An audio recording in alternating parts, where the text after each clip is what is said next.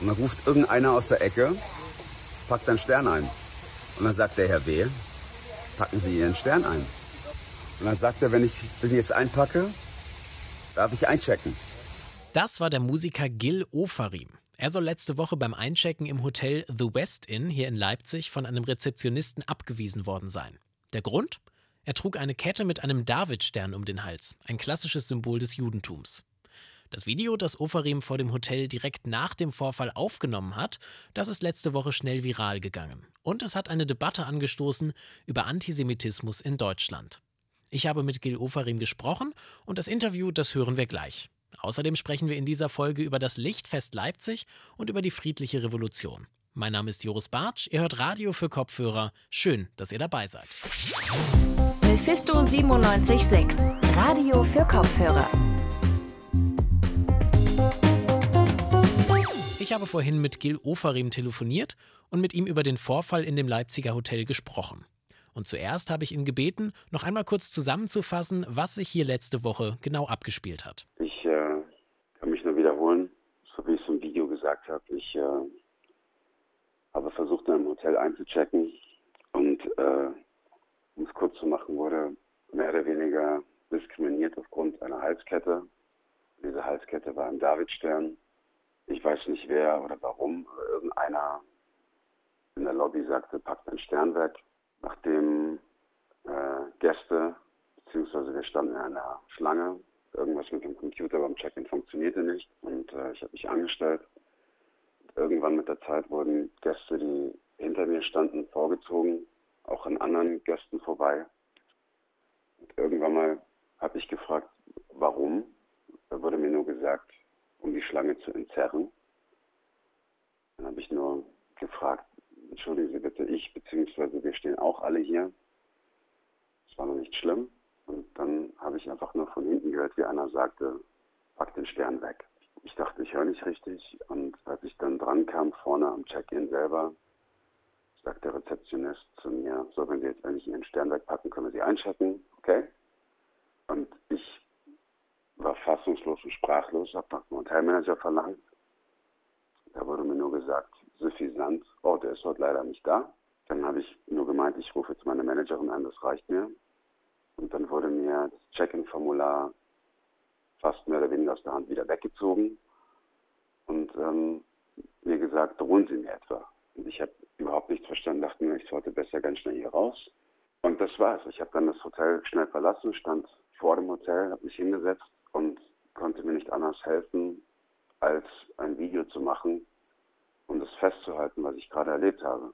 Und das ist mehr oder weniger alles, was passiert ist. Ich habe dann versucht, es online zu stellen, weil ich in dem Moment dachte, das wäre das Richtige, damit ich darauf aufmerksam mache, dass Antisemitismus in Deutschland wahrscheinlich wieder verstärkt vorkommt, beziehungsweise jetzt nicht sogar nur von rechts oder von links, sondern selbst aus der Mitte der Gesellschaft. Ich will nicht online gehen, weil an dem Abend irgendwas mit Facebook und Instagram oder WhatsApp nicht funktionierte. Wurde dann von der Produktion, bei der ich zuvor äh, gearbeitet habe, abgeholt, wurde in ein anderes Hotel gebracht und die Kollegen Janet Biedermann und Gregor Meiler kamen dazu und äh, haben mich dann mehr oder weniger nicht allein gelassen und mit gut zugeredet, zugeredet und ähm, ich lag anschließend die ganze Nacht wach weil ich nicht schlafen konnte und habe mir den ganzen Tag überlegt, ob ich das jetzt posten soll oder nicht. Ja, habe ich mich dafür entschieden, aus dem einfachen Grund, es war nicht der erste antisemitische Vorfall in meinem Leben, aber ich, ich schäme mich, das zu sagen, aber es war jetzt einer zu viel.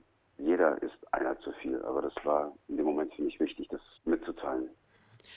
Die letzten Tage waren mit Sicherheit sehr nervenaufreibend für Sie. Das Video, was Sie gerade erwähnt haben, was Sie dann online gestellt haben, das ist äh, online viral gegangen und auch in den Medien wurde das Thema sehr viel diskutiert und Sie haben viele Interviews zu dem Thema gegeben. Wie haben Sie die sechs Tage seitdem erlebt? Ehrlich gesagt, ich habe mein Handy kaum in die Hand genommen. Ich habe eigentlich auch kein Fern gesehen. Ich habe kein Internet geschaut, gar nichts. Ich habe nur das Einzige, was ich wollte, ich wollte nach Hause. Ich habe noch am Tag danach in Remscheid in NRW äh, eine der letzten Theatervorstellungen für dieses Jahr zu Ende gespielt. Und für mich wäre es ein Unding gewesen, die Kollegen im Stich zu lassen und nicht aufzutreten, zumal äh, auch die Kollegen aufgrund der Pandemie lange nicht arbeiten konnten. Das habe ich noch zu Ende gemacht, aber kurz vor der Vorstellung äh, stand plötzlich die Polizei in meiner Garderobe und bat mich, meinen Aufenthaltsort äh, preiszugeben, wo ich äh, am Abend sein werde. Und ich habe gefragt, warum muss ich das machen und weshalb. Die, die Beamten, die sehr freundlich waren, ich glaube, das war eine Vorsichtsmaßnahme, konnten ja aber nicht sagen, ob jetzt irgendeine Gefahr vorliegt oder nicht. Jedenfalls, ich bin anschließend nach der Vorstellung eskortiert worden mit, ich glaube, einem Bus Polizei vor und einem Bus hinter mir und das war's. Und dann bin ich nach Hause geflogen, bin seitdem daheim und freue mich in meinem eigenen Bett zu schlafen, ehrlich gesagt. Der Präsident des Zentralrats der Juden, Josef Schuster, hat dazu aufgerufen, sich in Zukunft solidarischer zu zeigen, wenn man Zeugin oder Zeuge von Antisemitismus wird. Inwiefern haben Sie in den letzten Tagen Solidarität erfahren und ja, wo vielleicht auch eher nicht? Ich habe große Solidarität erfahren äh, im Internet. Von dem, was ich mitbekommen habe durch mein Management, haben sehr, sehr viele Menschen in Deutschland und sogar auch weltweit äh, ihre Solidarität gezeigt, indem sie das Video gepostet oder beziehungsweise repostet haben. Äh, ich habe viele Zuschriften bekommen, aber ich möchte auch noch dazu sagen, ein, ich, ich bedanke mich vielmals dafür, noch bei allen Menschen, die am Tag danach auf die Straße gegangen sind vor das Hotel. Aber was mir wichtig ist an dieser Sache, ist, dass eine Debatte gestartet wird, dass irgendwas falsch läuft in diesem Land, dass Antisemitismus unterschätzt wird. Und nochmal, ähm, ein Video zu reposten ist einfach und schnell gemacht. Aber darum geht es mir nicht. Mir geht es darum, dass sich etwas ändert und dass sich wie? Ich habe keine Antwort darauf. Ich, nochmal, ich bin weder ein Antisemitismusbeauftragter noch bin ich Experte auf dem Gebiet. Ich kann nur das wiedergeben, was mir widerfahren ist. Und ich finde es auf der anderen Seite auch erschreckend und schade, dass es erst so eine hohe Wellen schlägt, nachdem jemand äh, damit konfrontiert worden ist, der in der Öffentlichkeit steht. Aber all den ganzen anderen Menschen, die das tagtäglich erfahren bei uns in Deutschland auf, auf den Straßen, auf dem Schulhof oder bei der Arbeit, oder auch nur bei einer Mahnwache, wie vor zwei Wochen in, in Hamburg. Das pufft relativ schnell. Ähm, ja, und ein, ein kleiner Ansatz wäre ja zumindest, dass sich das Hotel bei Ihnen entschuldigt, sich bei Ihnen meldet. Ist das mittlerweile passiert? Findet da ein Austausch statt? Alles, was ich weiß, ist nur, dass das Hotel an sich äh, nur Kontakt zu mir gesucht hat und wollte mit mir persönlich reden. Aber ich habe weder irgendeine Form von Stellungnahme bedauern oder ich rede schon gar nicht von Entschuldigung, aber all das ist nicht passiert. Was dagegen sehr schnell passiert ist, ist, dass äh, ein Mitarbeiter wegen Verleumdung geklagt hat. Und auch Sie haben äh, letzte Woche in einem Interview gesagt, dass Ihr Anwalt ihr zu einer, Ihnen zu einer Gegenklage geraten habe. Äh, haben Sie das tatsächlich umgesetzt? Ähm, beziehungsweise ja, die, Staatsanwaltschaft und die Polizei hat sich umgehend bei meinem Management gemeldet. Das heißt, da war ein Austausch mit der Polizei. Doch die Anzeige meinerseits wird erst morgen stattfinden, weil die ermittelnde Kommissarin persönlich aus Leipzig kommen will und genauso auch der ermittelnde Staatsanwalt. Das heißt, es wird morgen passieren. Ich werde nicht nur eine Anzeige erstatten, sondern ich werde erstmal vernommen, weil ich bin noch unter anderem Zeuge. Und im Zuge dessen werde ich meine Anzeige erstatten. Überzeugen würde ich auch noch mal gerne abschließend reden. Ähm, und zwar, also so wie ich den Fall in den Medien zumindest mitbekommen habe, hat mich besonders eine Sache schockiert. Es scheint niemanden in dieser Situation gegeben zu haben, der oder die eingegriffen hat. Welche Reaktion hätten Sie sich da von Ihren Mitmenschen äh, gewünscht? Also ich, ich kann nur wiederholen, es lief alles dann relativ schnell. Kann mir beim besten Willen aber leider nicht vorstellen, dass es keiner gehört haben soll. Ähm, und ich möchte die, die, die Hotelgäste, die in der Schlange standen, nicht aufgrund dessen irgendwie beleidigen oder, oder irgendwie kritisieren, aber es muss jemand etwas gehört haben. Es kann nicht sein. Und aufgrund dessen sage ich, ja, das ist ein, ein, ein gutes Spiegelbild für, für, für, für Zivilcourage gerade in Deutschland. Es fehlt einfach an Zivilcourage. Und ich glaube, das ist auch das, was äh, Dr. Schuster meinte man, man darf da nicht verstummen oder wegschauen, man muss da was sagen.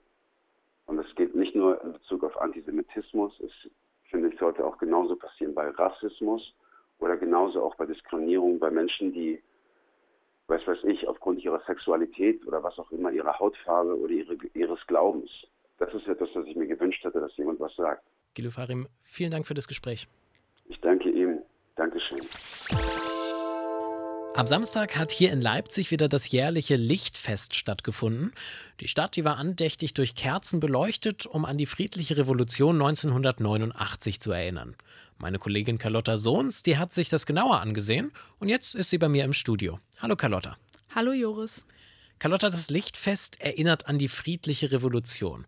Und die hat in Leipzig ja natürlich einen ganz besonderen Stellenwert. Vielleicht kannst du noch mal ganz kurz zusammenfassen, warum das eigentlich so ist. Die Montagsdemos, die haben ihren Ursprung in Leipzig. 1988 hat das Ganze angefangen und zwar gab es montags immer einen Fürbittengottesdienst in der Nikolaikirche und da haben sich die ganzen Demonstrantinnen dann getroffen. Und es gab auch ganz viele Leute, die aus kleineren Orten, also aus dem Umkreis von Leipzig, kamen und sich da eben zusammengefunden haben. Und am 9. Oktober 89 standen dann wirklich 70.000 Menschen in Leipzig auf der Straße und haben friedlich gegen bewaffnete Sicherheitskräfte gekämpft. Sie haben geschrien, wir sind das Volk und hatten auch Kerzen in der Hand. Wir haben mit jemandem geredet, der tatsächlich 89 dabei war. Ganz toll, ich habe hier 89 hier gestanden und war auch ab September 89 hier dabei. Und der Frau jedes Mal nach nach der Arbeit oder nach dem Gottesdienst hierher und dann, das war der Montag für uns für viele, viele Wochen. Gott sei Dank. Das Lichtfest, das gibt es ja jetzt schon seit 2009. Da war die friedliche Revolution gerade mal 20 Jahre her. Diesen Samstag war es dann wieder soweit. Was war dein Eindruck? Es war auf jeden Fall ein ziemlich emotionales Ereignis, das sagt auch ein Zuschauer. Ich kann es gar nicht glauben, dass das schon jetzt 32 Jahre her sein soll. Ne? Die damals die Geschichte hier alles ins Rühren gebracht hat hier in Leipzig. Ne? Und ich bin richtig stolz darauf, dass sich das so friedlich alles abgetan hat. Ne? Und dass es heute auch wieder friedlich hoffentlich zu weit, zu weit zugeht. Ne? Es gab eine ziemlich andächtige Stimmung, gerade durch das Orchester auf dem Nikolaikirchhof und eben auch durch Reden und atmosphärische Töne von 1989. Marit Schulz, sie hat das Lichtfest organisiert und arbeitet bei Leipzig Tourismus und Marketing, sagt, dass es notwendig ist, auch noch heute daran zu denken. Ganz, ganz wichtig, ähm, diese Werte, die 89 äh, erkämpft wurden durch die Menschen äh, in der friedlichen Revolution, einfach immer wieder sich ins Gedächtnis zu rufen, weil das Thema Eintreten für Demokratie ist kein Selbstläufer. Das muss immer wieder auch äh, äh, neu erkämpft werden und man muss immer wieder auch neu sich dafür einsetzen. Und deswegen ist auch der Austausch zwischen diesen Generationen an diesem Tag einfach so wichtig. Das Fest möchte also auch ein Raum zum Austausch sein und einen Raum dafür bieten. Aber wo genau konnte man sich in diesem Jahr denn nun austauschen? Zum ersten Mal hat es wirklich an mehreren Orten in Leipzig stattgefunden, also auf dem Augustusplatz, auf dem Richard-Wagner-Platz, Burgplatz und auf dem Nikolaikirchhof.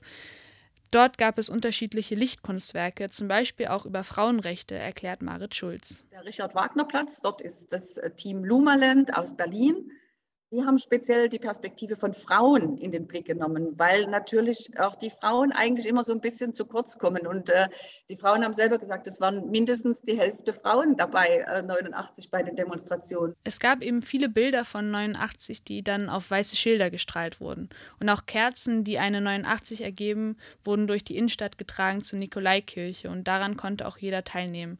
Auch der MDR Tower hat ja eine 89 mit den Fenstern so ausgestrahlt. Nun gibt es aber auch kritische Stimmen zum Lichtfest. Die Veranstaltung habe Tendenzen zur Selbstbeweihräucherung. Was genau meinen die KritikerInnen damit? Die Forderungen der Leute, die damals auf die Straße gegangen sind, die sind ja nicht insgesamt berücksichtigt worden. Also alle hatten den Wunsch nach Veränderung und mehr Freiheit, aber es gab natürlich auch unterschiedliche politische Forderungen, laut Dr. Alexander Leistner. Er ist wissenschaftlicher Mitarbeiter im Institut für Soziologie der Uni Leipzig mit dem Schwerpunkt DDR die Kernforderungen oder auch die von den allermeisten getragenen Kernforderungen waren natürlich ganz basal die nach Freiheiten, Parteien zuzulassen, freie Wahlen zuzulassen. Daneben gab es natürlich nochmal elaboriertere politische äh, Konzepte auch, also Ideen, die Überlegung, dass man das, den, den, Sozialismus nicht abschaffen will, aber reformieren. Laut Dr. Alexander Leistner sollte man es schon in Erwägung ziehen, auch kritische Stimmen gegenüber dem System beim Lichtfest zu zeigen. Und ich glaube, in diesem, in diesem Spannungsfeld ist die Frage schon nochmal aktueller, ob man sagen muss, okay, welchen Charakter kann dann, kann dann so eine offizielle Veranstaltung sein? Und ist es nicht auch wichtig, dann auch da nochmal Position zu beziehen und zu sagen, okay, wir halten eben nicht nur die Kerzen, sondern das ist ein Symbol dafür, für was ganz Bestimmtes, für was, wofür wir einstehen, für eine Vorstellung von Gesellschaft und auch mit Raum für, für alles Kritische und alles Uneingelöste. Kritische Stimmen zum Lichtfest seien also durchaus ernst zu nehmen. Alles klar. Äh, Carlotta, was ist denn dein Eindruck? Ist das Lichtfest seinem ja hohen Anspruch zur Andacht in diesem Jahr gerecht geworden? Die Straßen waren wirklich komplett voll, aber nicht alle waren begeistert. Aber ich kenne es auch aus, äh, aus Erzählungen von denen, die unterwegs waren, die mitgegangen sind. Das hat mich mehr beeindruckt als das hier. Das Lichtfest ist allerdings nicht nur dazu da, um schön auszusehen, sondern man soll natürlich auch ein Signal senden, sagt Marit Schulz. Gleichzeitig soll es vor allem eben auch äh, mit dieser großen öffentlichen Veranstaltung ein Signal aus Leipzig heraussenden, dass Leipzig wirklich ein Ort ist, äh, wo den Menschen Demokratie wichtig ist, wo den Menschen äh, Toleranz, Weltoffenheit und äh, gegenseitiger Respekt wichtig sind. Das hat es sicherlich geschafft. Viele Menschen waren vor Ort. Meine Kollegin Carlotta Sohns hat vom 13. Lichtfest Leipzig berichtet. Danke dir, Carlotta, für die Einblicke. Gerne. Und das war's für heute mit Radio für Kopfhörer. Schön, dass ihr bis zum Ende zugehört habt. Wenn ihr keine Folge mehr verpassen wollt, dann abonniert uns doch einfach in der Podcast-App eurer Wahl und aktiviert gerne die Benachrichtigungen. Ich möchte mich noch bedanken und zwar bei Carlotta Sohns und Jana Laborenz fürs Organisieren und Produzieren dieser Folge. Und die nächste Folge, die gibt es schon am Mittwoch.